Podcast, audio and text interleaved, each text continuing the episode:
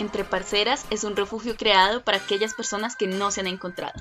O que ya lo hicieron y quieren compartir su experiencia. Con una apertura total para que seas tú misma o mismo. Y junto a nosotras sigas hablando de los temas que más nos interesan.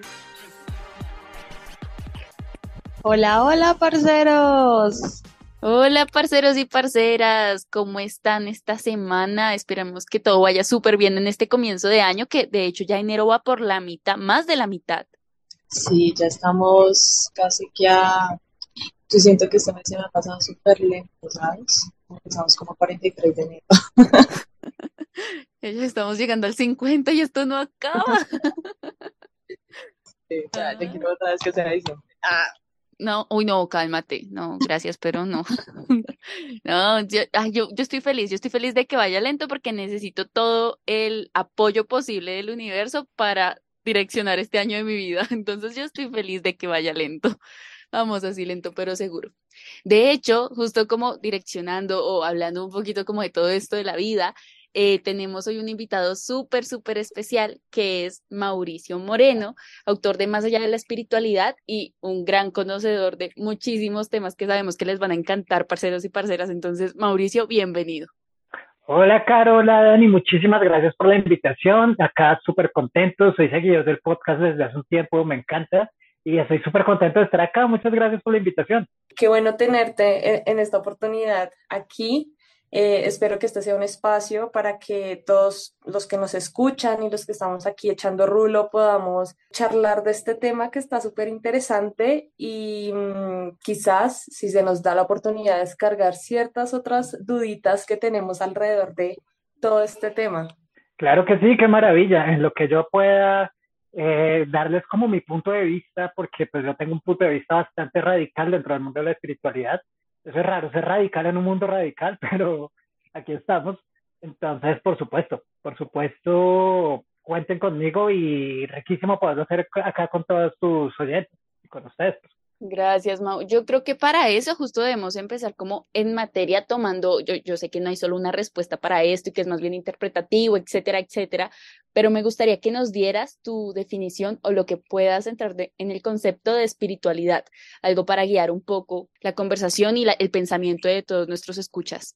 Anoche, pues yo tengo mi, mi definición, pero anoche le pregunté a ChatGPT, en la página de esa inteligencia artificial que está de moda, es la espiritualidad y me dio básicamente esa respuesta. Es la forma en que nos conectamos con el ser, con el universo, con Dios, con el nombre que le queramos poner. E incluso si no queremos poner nombre, tampoco necesitamos ponerle nombre.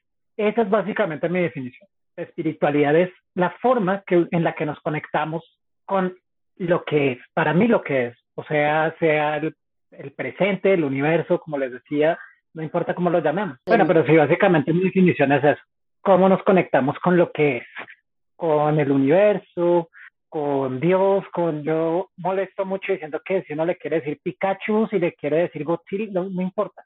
Lo importante es tú que te conectes con la vida, con lo presente. Y la espiritualidad está en todas esas formas. No importa si la llamamos New Age, si lo llamamos budismo, si lo llamamos cristianismo, porque muchas veces como que se tiende a decir como no, los cristianos no son espirituales y eso es mentira el cristianismo también es una forma de espiritualidad y eso es algo que hay que respetar muy profundamente. Es más como tu conexión con, no, no depende el, con, qué sea, sino tu conexión. Incluso desde esa definición tú no necesitas creer en un Dios. Tu conexión con lo que es no depende de que haya un ser creador. Es verdad, es verdad, en shock. Ah. Yo quisiera entrarme un poco en, en algunas cositas que leí por ahí chismoseando tu libro un poco, en que tú haces mucho énfasis en, en, en, el hecho de vivir bien para conseguir esta llamada espiritualidad. ¿Nos puedes comentar qué, qué es esto de vivir bien?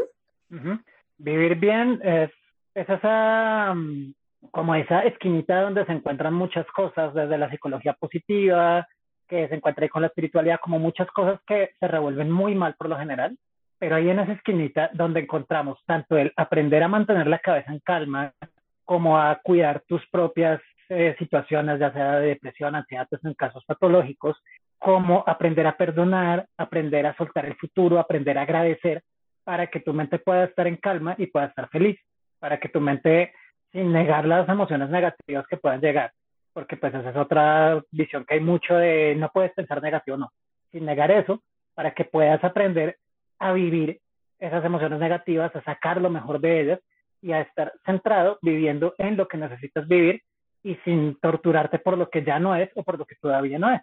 Es lo que Eckhart le llama el poder de la hora. Exacto, y uno cómo, cómo le hace para no caer en, muchas veces yo, yo, lo veo así como en ese positivismo tóxico en el que estamos rodeados de, no, es que es, eh, toda la, eh, todas las cosas que te rodean tienen que ser positivas, todo es feliz, solamente tienes que verlas de diferente forma, pero no, güey, o sea, a, veces hay cosas que me tocan, a veces hay cosas que, que de verdad necesito sentir, como, ¿cuál es tu consejo hacia, hacia nuestros oyentes? hacia nosotras también en nuestra pequeña ignorancia grande, eh, para no caer en ese positivismo tóxico. Bueno, quisiera yo tener la ignorancia de ustedes, que realmente son muy pilas, pero bueno, cada vez que la vida, bueno, lo primero es que entendemos por emoción. Si entendemos por emoción, quién sabe qué, como cosas a las que hay que subirle la vibración y eso, hay problemas. Si entendemos por emoción la respuesta de nuestro ser ante las situaciones del entorno, no hay ninguna emoción negativa. Y si no hay ninguna emoción negativa, todas las emociones deben aceptarse y vivirse, manejarse de cierta manera, que puede que no lo haga solo, puede que necesite ayuda, porque también es muy necesario pedir ayuda. Pero cuando uno entiende sus emociones y dice, entiende que tiene una emoción y dice como, caramba, no puedo solo con esto, necesito la ayuda o esta ira lo que está diciendo es tal cosa, ya cambias esa visión de tengo que estar feliz. No, tengo rabia y tengo derecho a tener rabia, porque pues es la forma en que estoy reaccionando, es la forma en que mi cuerpo me está diciendo, hay algo que afuera me está molestando, que me está vulnerando y necesito sacarlo. Yo también tengo como un procesito que dentro de poco, es otro, se los cuento ahorita, dentro de poco va a quedar libre por, por internet, pero un proceso que es para superar parejas. Y lo primero que hay que hacer es sentir rabia. Partimos de la rabia de, de dejar de decir, no, es que, es que ella, no, siéntale bronca, pues de laboratorio controlada para para poder partir de ahí y a partir de eso empezar un proceso de perdón y empezar muchas otras cosas que es necesario que se reconozcan todas esas emociones. El positivismo tóxico realmente es, a mí no me gusta la palabra tóxico, pero sí es muy tóxico. No tenemos por qué estar bien. Somos humanos y tenemos derecho a tener fallas y a, y a tener dolores. Nosotras las más fans de la palabra tóxico, es que nos faltó tatuárnosla. Pero, si entendemos a lo que vas, es como reconocer este, la emoción a la larga es un estímulo, es algo más bien temporal, lo que dura es el sentimiento, pero mm, es reconocerlo, entender de dónde viene y trabajarlo desde allí, porque de nada te sirve mutilarlo, cortarlo, o sea, eso, eso simplemente se va a seguir, te va a seguir carcomiendo, se va a seguir, va a mantenerse ahí en tu cuerpo, en tu corazón, en tu alma, en lo que sea, y va a crecer. La cosa es sentirlo y desde allí trabajar.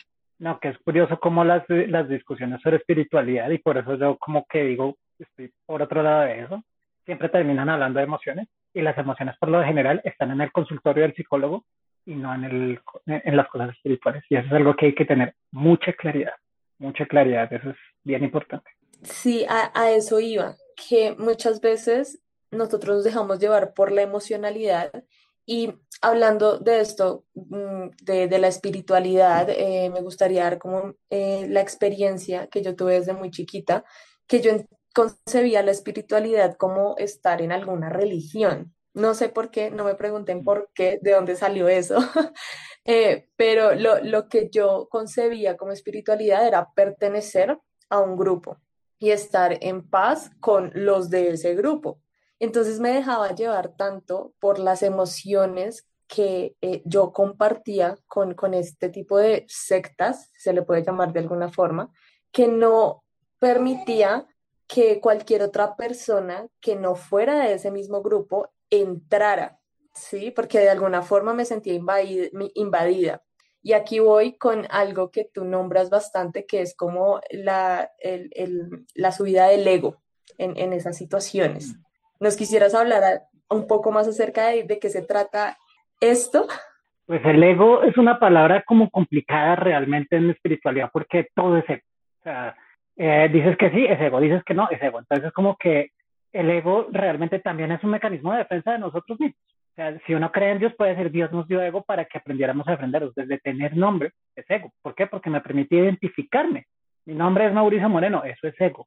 Si quitamos el ego, entonces soy una molécula del universo, que yo no sé qué, pero pues también esa molécula tiene que pagar impuestos y para pagar impuestos le ponen el nombre Mauricio Moreno para que tenga una cédula y pague impuestos, ¿no? Entonces, cuando eh, permitimos que ese ego como que se construya tanto, que cosas que muchas veces no tienen que ver con nosotros, las tomamos hacia nosotros, eso se vuelve doloroso. Por ejemplo, cuando uno dice, ay, me cambiaron la canción, cuando uno está cantando y se equivoca y es uno porque la grabación que ha sonado 50 mil veces no es la que se equivoca, sino es uno, entonces, ay, me cambiaron la canción, fíjate cómo eso es una bobada, pero ahí está el ego, diciendo yo tengo la razón y por alguna extraña razón la grabación se equivocó. Entonces nuestro ego siempre está por ahí, o este bus me hizo llegar tarde. No, el señor del bus no quería hacerte llegar tarde. El señor del bus simplemente se le, se le hizo tarde o se le pegó en ganas salir tarde o algo, pero no estaba diciendo como, ah, voy a hacer que lo que Carolina llegue tarde. No, eso no Pero nuestro ego nos juega esas pasadas y de ahí viene mucho sufrimiento, de no aceptar que la vida es como es, que el Señor no nos, no nos tiene bronca de nada. Por ejemplo, que el universo, yo digo que el universo no, no, compite, no, no conspira en nuestra contra. No, es que el universo conspire en nuestra contra, no es que esté tratando de organizarse todo para que nos salgan bien o mal las cosas. Simplemente hay días buenos y hay días malos. Hay días en que uno se levanta con el pie izquierdo y hay días en que todo fluye genial. Entonces es aprender a gozar de la vida, todo eso.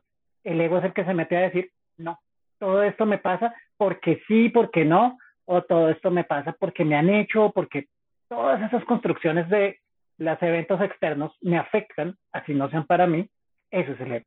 Ahí está.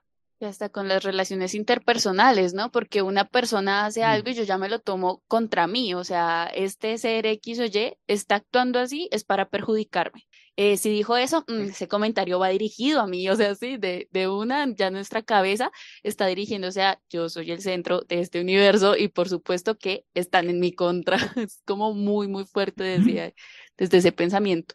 Y eso es algo chistoso porque si tú te fijas, eso es lo que cree el centro de la idea de la Tierra plana, es eso.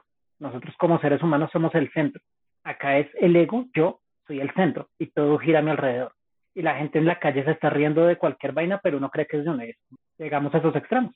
Pero entonces desde la espiritualidad, sí, o sea, sí se maneja el ego, porque si es como, igual es algo que existe, ¿no? Igual tú, Mauricio Moreno, pagas impuestos, que era el ejemplo que nos colocabas. Desde la espiritualidad sí se maneja el ego, pero entonces, ¿cómo se vive allí? Bueno, hay dos formas. La primera con una aceptación de la personalidad, que es creo que la resolución sana, que digamos eso se ve mucho en el budismo. Eso es como que aceptan sanamente que tienen un ego, que yo no sé qué, que tienen una corporalidad, que tratan de despegar y desidentificar y decir como esto soy, es mi ser metafísico y este es mi ego. Y hay otra que es eh, la de la bruja poderosa o el brujo poderoso, llamarlo así, que es el yo eh, hago meditación y hago todo esto, para hacer que el destino se mueva a mi ritmo y yo no sé qué, que independientemente de que eso sea cierto o no, muestra cómo ese ego crece ahí de no solo las cosas me pasan, sino que yo tengo la capacidad de alterar, gracias a mi gran poder, las cosas que pasan afuera. Y ahí es donde, donde uno dice, espacio, espacio que, que fíjate cómo ese es el ego espiritual, o sea, tú crees que, que el universo danza para ti, no, el, el universo danza y ya, y no es por ti, pero eres parte de ese baile, no el centro del baile.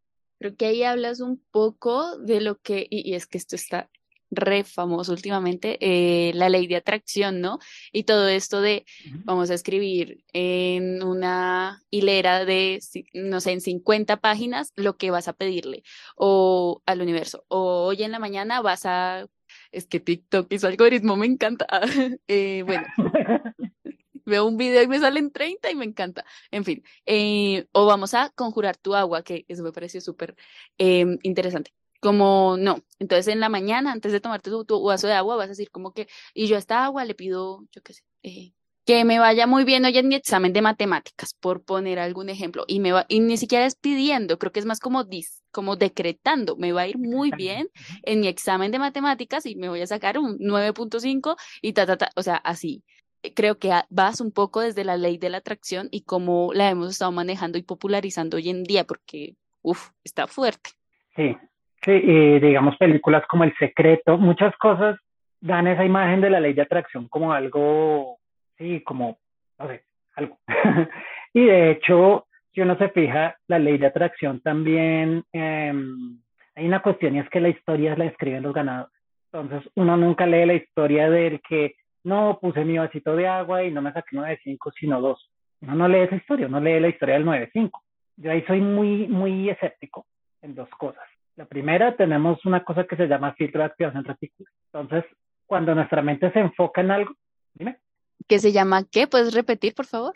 Claro, filtro de activación reticular. Entonces, cuando nos queremos enfocar en algo, lo empezamos a ver más. Yo vivo en el campo y cuando estoy pensando en mariposas, veo mariposas, pero así por todo lado. Pero si no estoy pensando en ellas, no, no es porque mi energía las atraiga, sino que me empiezo a fijar en ellas. Entonces, mucho de la ley de atracción está ahí. Mucha de la ley de atracción está en las cosas en que centramos la atención. Y por otro lado, yo creo que más que tratar de atraer cosas, que fíjate cómo eso es muy de de tratar de jalo hacia mí las cosas que me van a dar placer, uno puede hacer lo que dice Michael Beckwith, que me parece precioso, y es simplemente uno ponerse al servicio. Decir, yo no voy a, a buscar cosas para mí, sino voy a hacer lo que Dios quiera que sea. Pues él eh, tiene una iglesia multidenominacional y no sé cómo funcione eso, pero entonces a lo que don Michael le rece, a ese le dice, hazme tu instrumento, hazme tu instrumento y si yo estoy aquí para servir y si necesito aprender tal vaina, yo aprendo. Y si tengo que hacer tal cosa, la hago, más que estar buscando y pidiendo.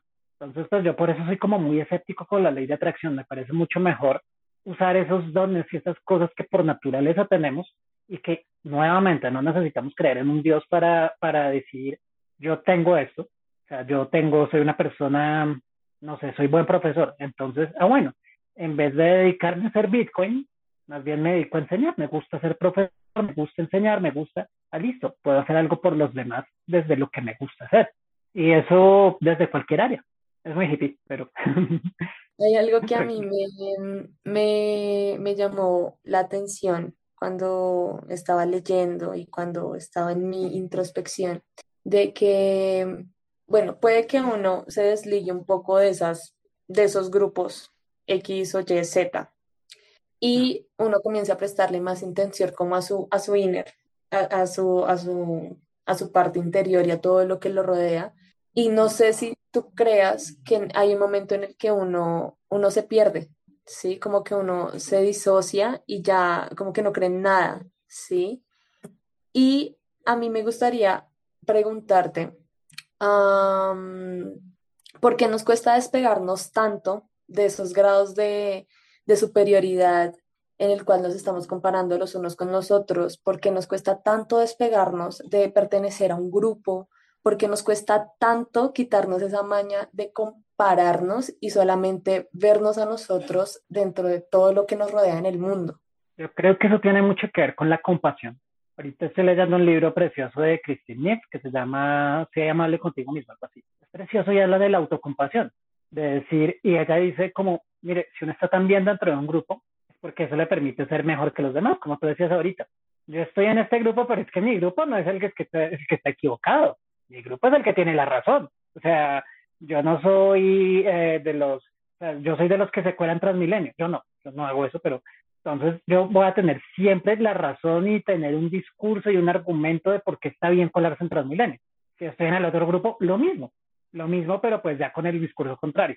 Como uno siempre va a estar con esa idea de, mi grupo es mejor y yo me identifico con esto para sentirme mejor. La, la desidentificación ideal es decir, de pronto el otro tiene razón. Miremos qué piensa el otro, quién es el otro, quién puede ser el otro para no para darle la razón, no para estar de acuerdo con ellos, pero para al menos decir, bueno, ellos creen eso por esto. Ellos son hinchas de este equipo y no de este. Bueno, pues porque este equipo se ganó tal premio, la, Libertadores o la, no, no sé, pero se ganó la Libertadores o la Copa del Mundo o la Copa América.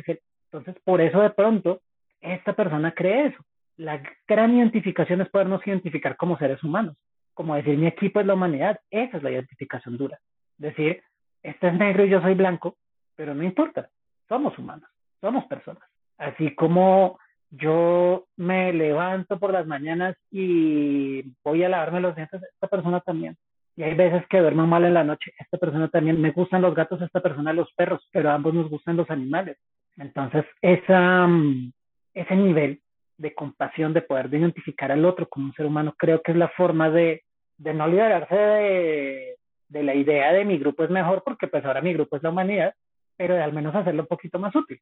Muy de escuchar, ¿no? Muy de escuchar al otro y capaz un poco de empatía y ponerse quizá en los zapatos del otro, entender por qué piensa como piensa, por qué actúa como actúa, porque es que juzgar o estar del lado que juzga es súper fácil. O sea, yo para juzgar tengo mil opciones y mil razones también, pero sentarme un momento y decir como, espera, esta persona ya hizo esto, puede que yo no esté de acuerdo, pero ¿por qué lo hizo?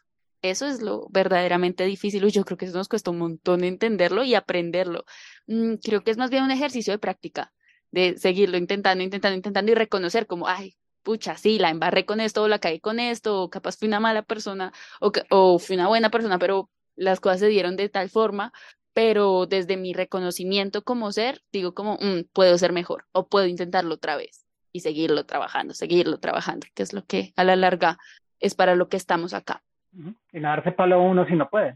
También tener compasión con uno. Decir, bueno, lo intenté y hice lo mejor que pude. No lo logré, pero al menos lo intenté.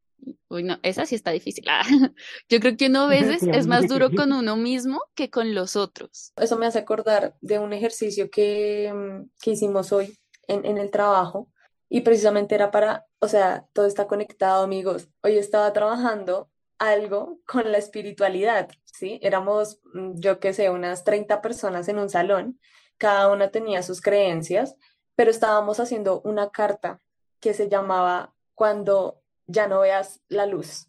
Y a mí me costaba muchísimo escribirle a mi yo cuando ya no viera la luz, cuando ya no hubiera una luz, ¿sí? Cuando ya, cuando hubiera todo súper nublado me costaba mucho tener esa empatía conmigo misma para decirme, hey, no importa, para. Me, me costó muchísimo encontrar las palabras para decirme, no tienes que ir a mil por hora, ¿sí? No está mal parar, ¿sí? Solamente respira, tómate tu tiempo, mm, reflexiona en todo lo que hay a tu alrededor. Incluso me escribía como, no dudes que hay personas a tu alrededor eh, que, que están dispuestas a darte la mano, solamente que ahorita estás en un momento donde no eres capaz de verlo. No temas por pedir ayuda. Sé que duele, sé que te sientes perdida, pero ustedes no se imaginan cómo me costó hoy encontrar esas palabras, cómo escribirme a mí misma, cómo, cómo tener empatía con lo, que, con lo que posiblemente esté sintiendo cuando me esté sintiendo mal. O sea, es una cosa loca. qué ejercicio tan bonito, durísimo muy duro, muy, muy duro, de hecho. Yo mientras escribía, yo allá llorando. No, y más de uno seguramente, de esas 30 al menos, al menos 20. Y los otros días se hicieron los que no. Los fuertes, ah, los que no les duele es que sí cuesta. Y lo peor de todo es que yo, yo creo, o yo creo que ese ejercicio evoca pensar como en mi yo del pasado cuando estuve en la oscuridad y que te hubiese gustado escuchar yo del pasado, pues para decirte en el futuro, ¿no? Cuando vuelvas a caer justo en ese hueco. Y es que uno ahí no, no encuentra, o sea, uno no encuentra forma, realmente uno ve todo totalmente nublado y por más que uno quiera encontrar una luz al final de ese túnel es que no la ve. Y, y qué lindo eso de, prepararse para ese momento que sabemos que es que la vida es así, la vida es cambiante, así como, ah, Mau decía ahorita justamente, hay días buenos, hay días malos, y así como ahorita estamos en la luz, pues capaz si llega un momento donde necesitamos una ayudita porque nos caemos ese huequito. Qué lindo prepararnos para ello. Todos deberíamos hacerlo. Oigan, sí, todos deberíamos hacerlo. Claro, claro, ya del terreno de la, de la psicología más, tener un kit de herramientas psicológicas para, para esas caídas importantísimo, importantísimo.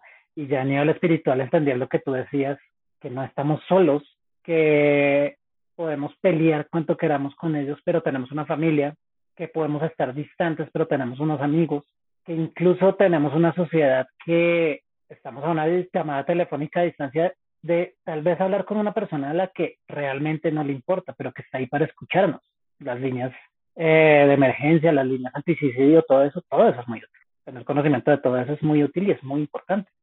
Entonces sí, es parte de nuestro presente entender que no estamos solos, ni como personas, ni como que, digamos, para mí, uno de los tres elementos centrales de esa felicidad es la gratitud. Y la gratitud no es estar agradecido con la que la vida te da, es estar agradecido que este vaso que tengo en mi mano, este vaso requiere millones de años de evolución de la humanidad, requiere conocimientos de alfarería, requiere explosiones nucleares a millones de kilómetros en el sol para que yo me pueda tomar una agua aromática. Unos procesos de fotosíntesis que uno los ve en primaria es como, ay, sí, las plantitas producen oxígeno. Las plantitas producen oxígeno. Usted está dando lo que está diciendo y aprender a decir como, oiga, sí, como seres humanos no estamos solos y agradezco mucho todas estas personas que me rodean, los animales que me acompañan, las experiencias negativas o positivas, pues lo negativo hay que saberlo medir, pero aprender a decir como, no estoy solo, estamos solos. Y esa, y ese es uno de los elementos más importantes para mí, aprender a agradecer. Bajarnos nuevamente de nuestro ego y decir, no, no puedo solo. Sin el campesino que viene a, estoy pensando en mis vecinos que cosechan aquí atrás a Benita, sin ellos, moliendo de sola a sola ya, sin los señores de los camiones, sin toda esa gente, yo no podría tomarme un vaso de avena. Entonces, para mí es muy importante entender eso y entender que como personas tampoco nos creamos solos, que tenemos amigos, que tenemos familia, que nos han influido, que nos han apoyado en momentos, a veces amigos con los que no ya dejo de hablar, pero que, en cierto momento fueron personas muy importantes, personas muy importantes para uno y poder decir, oiga, sí, yo le agradezco mucho a esta persona que, que haya pasado por mi vida, así las cosas no hayan terminado bien. Hombre, eso sí me tocó. Eh, vamos a hablar un poquito más de esto en la segunda parte de este gran tema con Mauricio, esta gran entrevista con Mauricio, hablando de espiritualidad, de perdón, de gratitud, entre otras cosas, parceros y parceras. Entonces, no se vayan a perder, por favor, nuestra segunda parte. Nos vemos en ocho días, parceros y parceras. Nos vemos, no se pierdan el segundo episodio. Bye bye. Bye bye. Bye, chao. Los invitamos a seguirnos en Instagram, donde todas las semanas dejamos un espacio abierto para que escriban sus experiencias respecto al tema de nuestro siguiente episodio. Gracias por escucharnos. Bye bye, parceros y parceras.